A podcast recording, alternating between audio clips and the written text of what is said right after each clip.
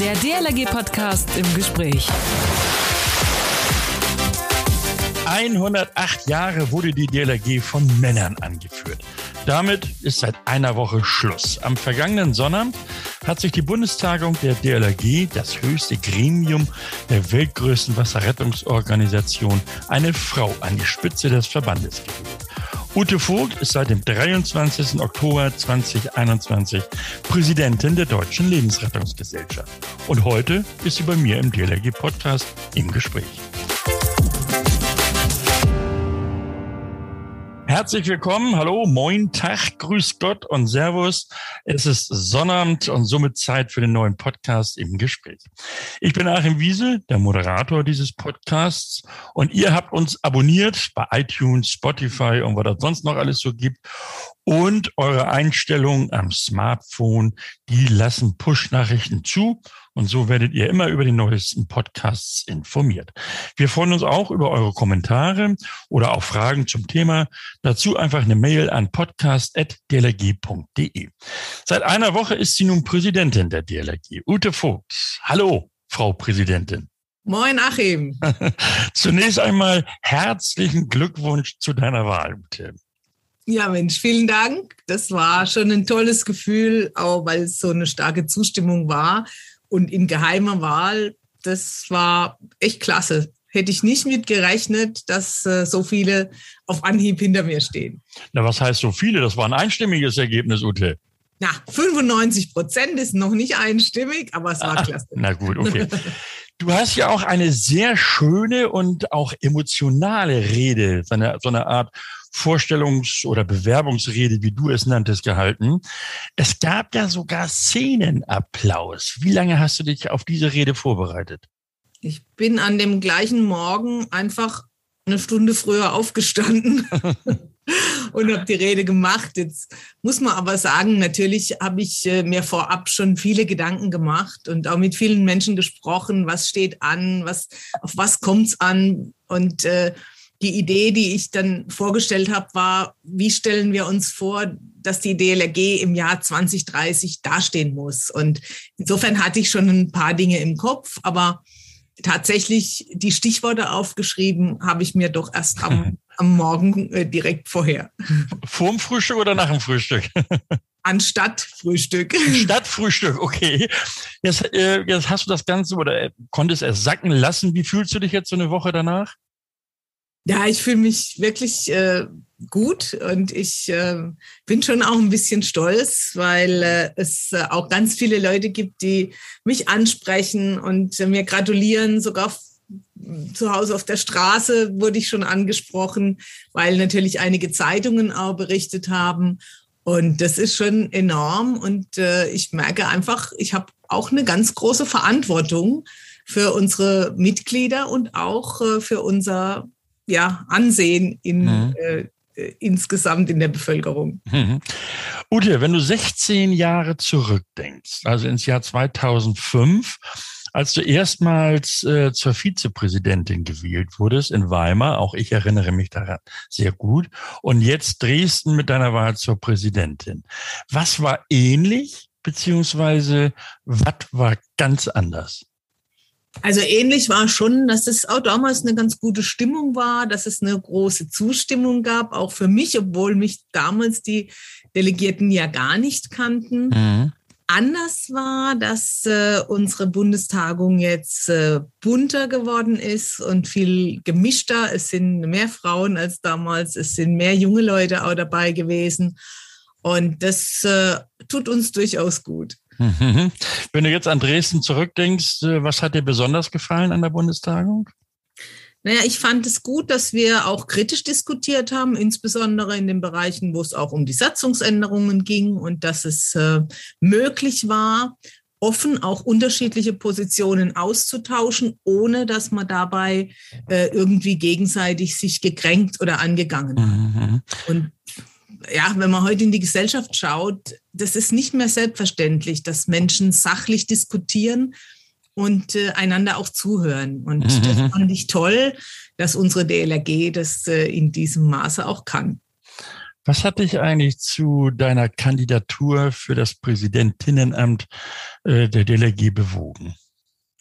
Naja, es war schon so, dass ich nicht alleine gesagt habe, ich will jetzt unbedingt Präsidentin werden, sondern es kamen ein paar Dinge zusammen. Zum einen natürlich, dass der amtierende Präsident gesagt hat, dass er nicht wieder antritt, ähm, aber auch, dass wir insgesamt aus dem Präsidium heraus ein Team gebildet haben, dass mhm. wir uns auch miteinander verständigt haben. Ähm, da muss nicht eine alleine kämpfen, sondern wir treten an als ein, als ein Team, das sich so dieser Zukunftsaufgabe zusammenstellen will. Und das ist schon ein, ein, Teil auch aus dem Präsidium, jetzt sage ich mal, von, von Menschen, die aufgerückt sind, wenn man das so sagen darf. Also wir haben auch ein Stück Generationswechsel jetzt in der Führung. Und äh, deshalb war das eigentlich so eine Entwicklung, äh, die wir gemeinsam äh, entschieden haben. Mhm. Wie willst du, also gemeinsam mit dem Präsidium, das Grundsatzziel der DLRG erreichen, wonach die Aufklärungsarbeit ja eine höhere Sicherheit am Wasser in den kommenden Jahren, also dass die deutlich ausgeweitet werden soll? Naja, da wirst du auch eine Rolle mitspielen, denn es ist vor allen Dingen eine Frage der Kommunikation. Mhm. Also natürlich müssen wir zu uns zuerst vorbereiten. Ich glaube, dass äh, wir schon sehr, sehr gut sind in der Kommunikation über äh, alles, was mit Schwimmen zu tun hat. Aber wir müssen noch besser werden äh, darin, dass man uns auch mit anderen Themen verbindet. Und bei der Prävention, bei der Vorbeugung gehört auch das Thema äh, Hochwassergefahren dazu. Mhm. Da finde ich, braucht Aufklärungsarbeit. Das haben wir ja schmerzlich erleben müssen an der A zum Beispiel. Und äh, da gehört es auch dazu, dass unsere Fähigkeiten äh, vor Wassergefahren zu warnen eben sich nicht nur auf äh, Binnenseen und äh, äh, Küste beziehen, sondern dass wir uns auch darum kümmern, wie verhalte ich mich bei Hochwasser, was sind die wichtigsten Grundregeln mhm. und äh, solche Dinge auch mehr zu transportieren, erstmal bei uns zu erarbeiten, aber dann auch rauszugehen. Und ich finde, wir haben zum Beispiel mit den Baderegeln ja gezeigt, dass wir es können. Ja. Das müssen wir jetzt auch mit anderen Wasserregeln machen. Ich erinnere mich, du hattest ja Szenenapplaus bekommen, zum Beispiel, als du sagtest, wir dürfen nicht nur den zentralen Wasserrettungsdienst Küste im Auge haben, sondern du hattest so, so, so, in Richtung, ich will jetzt nicht sagen zentraler Wasserrettungsdienst Binnen, aber so ähnlich hattest du es formuliert. Äh, wie könnte man das denn angehen?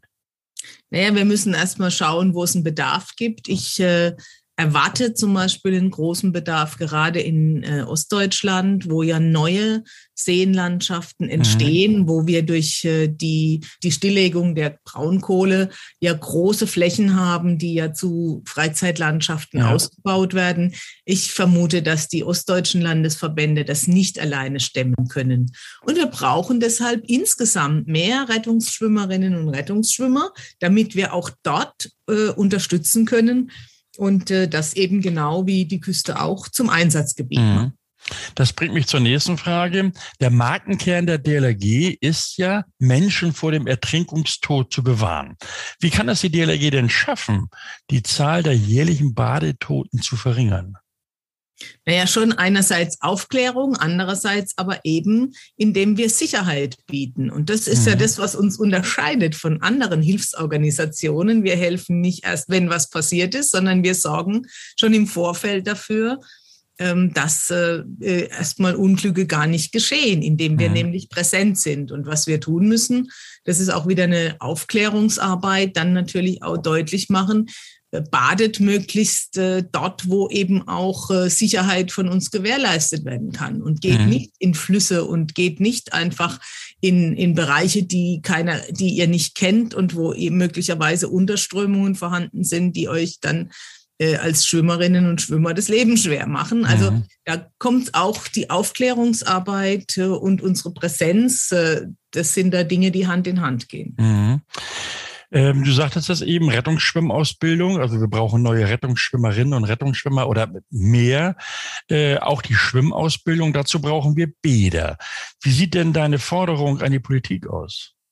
Ja, wir haben gerade ein Glückwunschschreiben fertig gemacht an die neu gewählten Abgeordneten und an die Wiedergewählten und haben darin ganz deutlich gemacht, wir erwarten einen Bäderbedarfsplan. Wir erwarten, mhm. dass sich Bund und Länder zusammensetzen und mal aufzeichnen, wo sind überhaupt riesige Lücken von Bädern, damit man jetzt nicht einfach zufällig irgendwo Bäder entstehen lässt, sondern dass wir am Ende dazu kommen, dass jede Schule in erreichbarer Nähe wieder ein Schwimmbad hat. Hm. Weil es, es ist, wir können es als DLRG gar nicht schaffen, das, was in den Schulen derzeit versäumt und unterlassen wird, nachzuholen. Das geht gar nicht in einer hm. ehrenamtlichen Organisation und deshalb muss es klar sein, Schwimmen ist eine Kulturtechnik wie Lesen und Schreiben und Rechnen und dann brauchen auch alle Schulen Zugang zu einem Schwimmbad. Das ist unsere große Forderung. Naja, letztlich haben ja die Schulen sogar den Auftrag der Kultusministerkonferenz, eben diesen Schwimmunterricht durchzuführen. Das stimmt wohl, aber die Schulen können manchmal diesen Auftrag schlicht nicht erfüllen, weil sie einfach gar kein Wasser haben. Ja, und dann wird es schwierig mit dem Schwimmunterricht.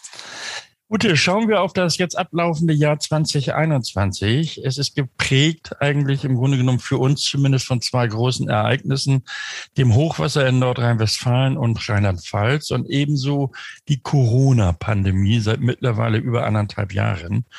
Welche Rolle spielt die DLRG im deutschen Katastrophenschutz? Ja, wir haben ja gemerkt, dass wir eine große Rolle spielen, insbesondere mit unseren Strömungsrettern äh, haben wir ja gezeigt, dass wir da Fähigkeiten haben, die praktisch keine andere Organisation in der Größenordnung vorweisen kann. Und äh, wir haben aber auch gemerkt, dass das noch gar nicht allen so bekannt ist. Das heißt, mhm. es wird eine der Aufgaben sein, unsere Fähigkeiten gerade im Katastrophenschutz äh, noch stärker bekannt zu machen. Und wir haben mit den Wasserrettungszügen natürlich auch Einheiten, die vor Ort kommen und dann je nach Bedarf auch ihre Instrumente auspacken können. Mhm. Und da erwarten wir auch von politischer Seite eine Unterstützung, eine Stärkung auch unserer Ausrüstung und dass wir in den Gesetzen verankert werden, in denen Katastrophenschutz und Rettungsdienst auch äh, in den Ländern festgelegt sind. Das geht so in Richtung Gleichstellung mit THW und den anderen Organisationen und eben auch den, den Freistellungsmöglichkeiten für die Einsatzkräfte. Habe ich das richtig verstanden? Ja, das ist richtig. Wir haben noch ein Defizit darin, äh, dass wir einfach gleich behandelt werden. Das Technische Hilfswerk hat den Vorteil, es ist eine Bundeseinrichtung mhm. und äh, die Feuerwehren haben den Vorteil, dass sie eng an die Kommunen gebunden sind. Aber ich finde auch alle anderen Hilfsorganisationen haben das Recht auf gleiche ähm, Helferbedingungen wie Feuerwehr und äh, äh, wie äh, technisches Hilfswerk. Also gerade bei der Freistellung durch die Arbeitgeber haben wir einen riesen äh, Aufwand jedes Mal, wenn wir mhm. überhaupt äh, das Geld äh, bekommen dafür, dass quasi ein Verdienstausfall entsteht. Und das ist bei THW und bei Feuerwehr völlig selbstverständlich da ist äh, tatsächlich der Gesetzgeber noch am Zug. Mhm. Naja, die, also unsere Einsatzkräfte nehmen ja immerhin hoheitliche Aufgaben wahr. Ja, natürlich. Sie sind im Auftrag äh, oft äh, auch äh, von Kommunen äh, oder Behörden tätig. Und deshalb äh, muss es da ein Verfahren geben, was deutlich vereinfacht wird und was einfach selbstverständlich in Gang kommt, so wie das mhm. bei mhm. den genannten schon der Fall ist. Also das Stichwort ist in der Tat Helfergleichstellung ja. für alle Helferinnen und Helfer, die im Katastrophenschutz tätig sind. Wie sehr hat denn die Corona-Pandemie die Arbeit der DLRG erschwert, behindert oder sogar zurückgeworfen? Also zurückgeworfen sind wir natürlich bei der Ausbildung von Kindern zu sicheren Schwimmern und Schwimmerinnen. Also das ist was, wo wir enormen Nachholbedarf haben. Wir haben viele Ortsgruppen, die jetzt über Sommer zusätzliche Kurse angeboten haben, aber das äh, wird noch einige Jahre dauern, bis diese Lücke wieder geschlossen wird, weil Jahr für Jahr kommen ja auch wieder neue Kinder dazu, die mhm. schwimmen lernen. Wo wir ähm, wenig Einbrüche haben, ist in der Zahl der Aktivitäten. Also das fand ich ganz wunderbar, dass unsere DLRG-Aktiven vor Ort ähm, gesagt haben, ach Mist, jetzt ist das Schwimmbad zu. Und dann haben sie nicht getrauert, sondern haben sich neue Aufgaben gesucht. Die waren unterwegs bei, äh, bei Einkaufshilfen, bei Fahrdiensten, die haben äh, Leute betreut, die haben äh, Menschen begleitet, aber auch äh, äh, Testzentren oder Impfzentren zum Beispiel betrieben und äh, dort auch entsprechend mitgeholfen. Das war eine riesige Leistung und wir können es ja auch schon mal sagen, das haben wir auch bei den Spenden gemerkt. Die mhm. Leute haben gespürt, die DLRG ist für uns da und das hilft uns natürlich auch, äh, das finanzielle Standbein Spenden entsprechend äh, stark zu halten. Da kommen wir gleich noch drauf. Ähm, Ute, du warst jahrzehntelang Politikerin durch und durch im, im, im Landtag, also in, äh, in Baden-Württemberg, im Bundestag. Ähm, was glaubst du, wie kann man das Ehrenamt in Deutschland den Entscheidern, also den Politikern tatsächlich näher bringen aus Sicht der DLRG? Ich glaube, dass äh, das, das Lob des Ehrenamts jede Politikerin und jeder Politiker drauf hat. Mhm. Aber was wir machen müssen, ist im Grunde sehr praktische Vorschläge. Was könnt ihr tun, um uns sehr konkret zu helfen? Mhm. Also da äh, so allgemeine, ähm, äh, allgemeine äh, Anerkennung bekommt man auf jeden Fall für seine Arbeit. Aber oft äh, wissen die Betroffenen gar nicht in den Parlamenten, was sie ganz konkret tun können. Also mhm. bei uns in der DLRG ist es ja so, die Ehrenamtspauschale für unsere Vorstandsarbeit, die wollen wir nicht in Anspruch nehmen. Das ist so ein Benefit, den gibt die Politik. Da haben wir gesagt, nee, wir bleiben dabei, dass wir ehrenamtlich arbeiten. Aber wie gesagt, für die, die im Einsatz sind, da äh, würden wir uns schon mehr Unterstützung äh, wünschen. Und da mhm. hilft es am meisten, wenn wir das in konkrete Vorschläge fassen, damit äh, am Ende die Politik weiß, an welches Gesetz sie rangehen muss, mhm. äh, um uns schnell und wirksam helfen zu können. Die Ehrenamtspauschale ist ja vom Tisch, da hat die Bundestagung sich ja gegen ausgesprochen. Aber was du jetzt gerade sagtest, ist das nicht auch eine Frage der, ähm, der, der Ortsgruppen und Bezirke, sich mehr mit ihren Politikern in den Wahlkreisen entsprechend auseinanderzusetzen und denen auch klar zu machen, was wir alles können? Also wir merken schon, dort, wo die DLRG in ihrer Gemeinde einen unmittelbar guten Draht hat äh, mhm. ins Rathaus und äh, zu den Gemeinderätinnen und Gemeinderäten, da läuft das Ding auch. Also da gibt's ja wunderbare Konstellationen, wo die Gemeinde sogar dann sagt, Mensch, ich baue euch tatsächlich auch äh, eine Wache äh, und ich unterstütze euch bei der Beschaffung von Gerätschaften. Mhm. Das kann natürlich auch nur eine Gemeinde tun, die entsprechend Finanzen hat. Aber ich glaube, dass man das wirklich auf jeder Ebene tun muss. Wir auf Bundesebene, aber auch gemeinsam mit den Landesverbänden äh, Land und Bund äh, ansprechen. Das haben wir ja gerade in diesem Sommer getan, um deutlich zu machen, wie groß der Nachholbedarf ist aufgrund der Corona-Krise. Mhm. Aber ähm, es wird eine Daueraufgabe sein und äh, ich bin da natürlich auch gerne bereit, ähm, äh, entsprechende Tipps und Hinweise zu geben. Denn mhm. äh, Politikerinnen und Politiker kann man am, am besten anpacken, wenn man sie dort, wo sie selbst gewählt werden, äh, mhm. äh, greift. Äh, also immer auch die Leute einladen, mal mit äh, in den Einsatz nehmen, mal quasi ein Praktikum bei der DLRG machen lassen, dass wirklich begriffen wird, was wir alles leisten. Das sind schon mal sehr gute Tipps für die örtlichen Gliederungen. Du hattest es eben angesprochen, Spenden. Die DLRG finanziert ihren Haushalt zu 90 Prozent aus Spenden. Braucht es in diesem Zusammenhang nicht auch mehr finanzielle Unterstützung durch die öffentliche Hand?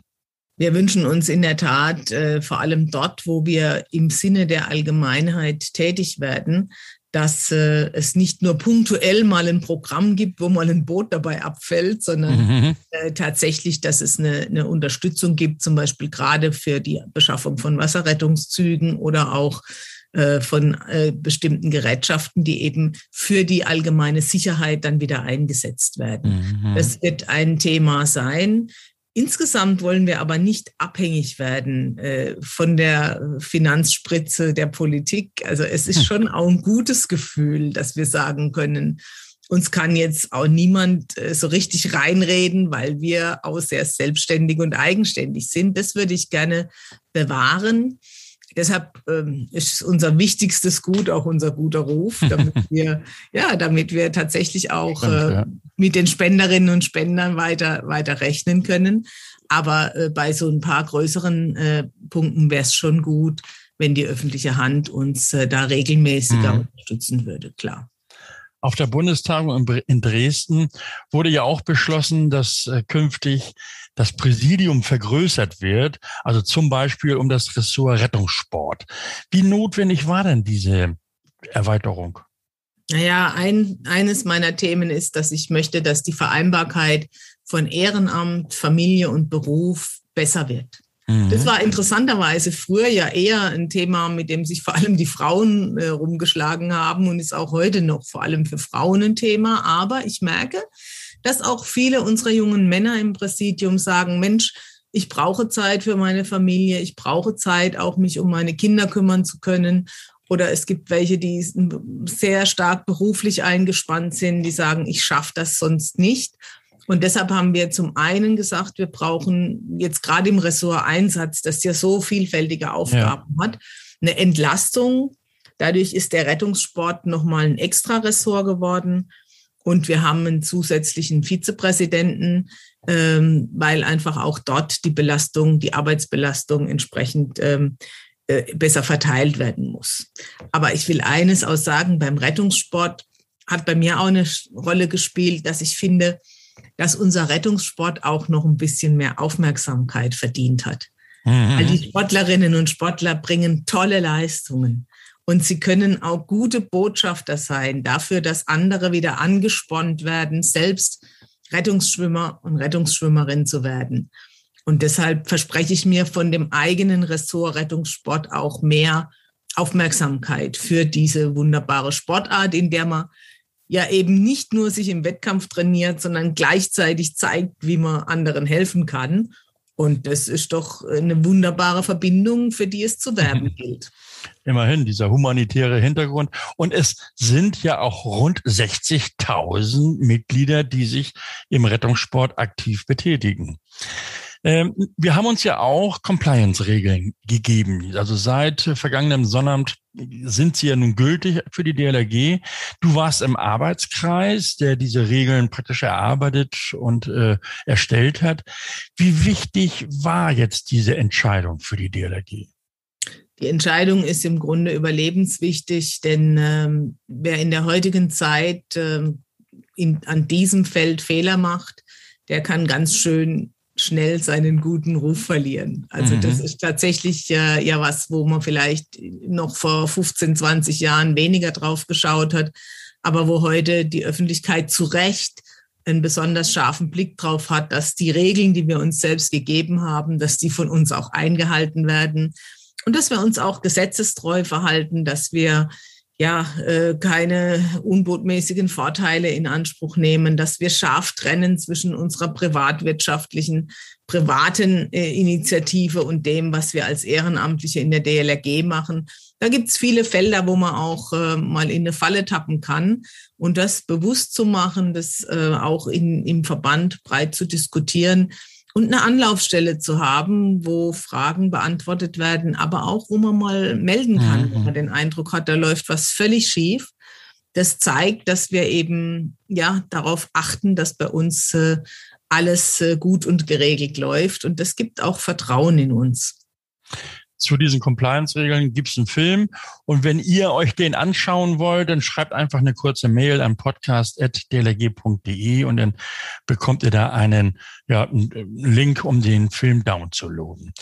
Ute, jetzt noch eine persönliche Frage. Ich kenne dich ja nun auch schon seit 2005. Da in Weimar haben wir uns das erste Mal kennengelernt und ich habe dich als Politikerin durch und durch kennengelernt. Äh, wie wird dir denn die Arbeit im Parlament fehlen?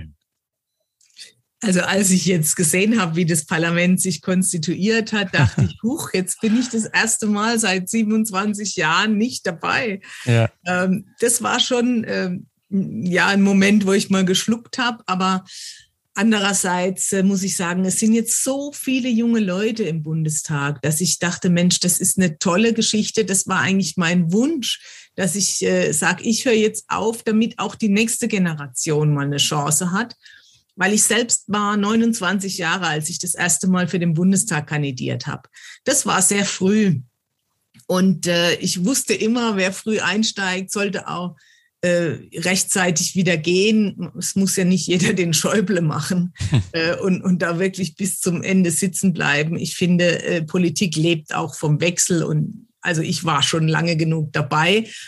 Und ich habe es schon frühzeitig entschieden gehabt und insofern äh, klar schaut man jetzt immer noch mit Interesse und ich werde immer ein politischer Mensch bleiben und äh, mit Freude politisch diskutieren, aber es tut auch gut, mal nicht mehr für alles verantwortlich zu sein.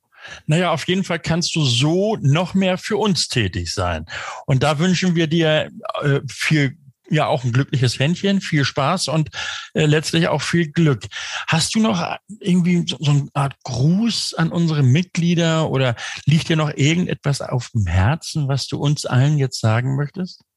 Ach, ich finde, dass alle Aktiven in der DLRG, die vor Ort ihre Arbeit tun, die Einsätze leisten und die Ausbildung voranbringen, dass die wissen müssen, sie sind der wichtigste Teil der DLRG. Weil uns im Präsidium wird es gar nicht geben, wenn vor Ort nicht Leute aktiv wären. Und äh, in dem Sinne will ich einfach nochmal äh, meine Dankbarkeit äh, sagen für diesen Einsatz, der uns auch die Arbeit auf Bundesebene überhaupt erst möglich macht. Ute Vogt, die neue und die erste Präsidentin der DLRG. Herzlichen Dank, Ute, für dieses wirklich nette und offene Gespräch.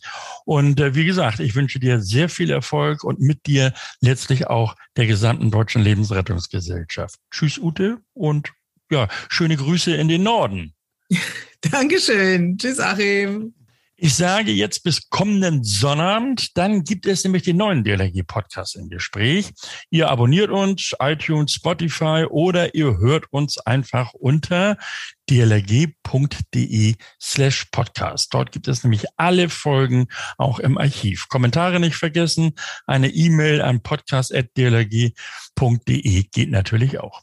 Die DLRG und ihre vierbeinigen Retter wie das zusammenpasst und wie die Retter auf vier Pfoten Menschen vor dem Tod bewahren, das klären wir am kommenden Sonnabend hier im DLG Podcast im Gespräch. Mein Name ist Achim Wiese. Schönen Dank fürs Zuhören. Man hört sich. Der DLG Podcast. Jeden Samstag eine neue Folge.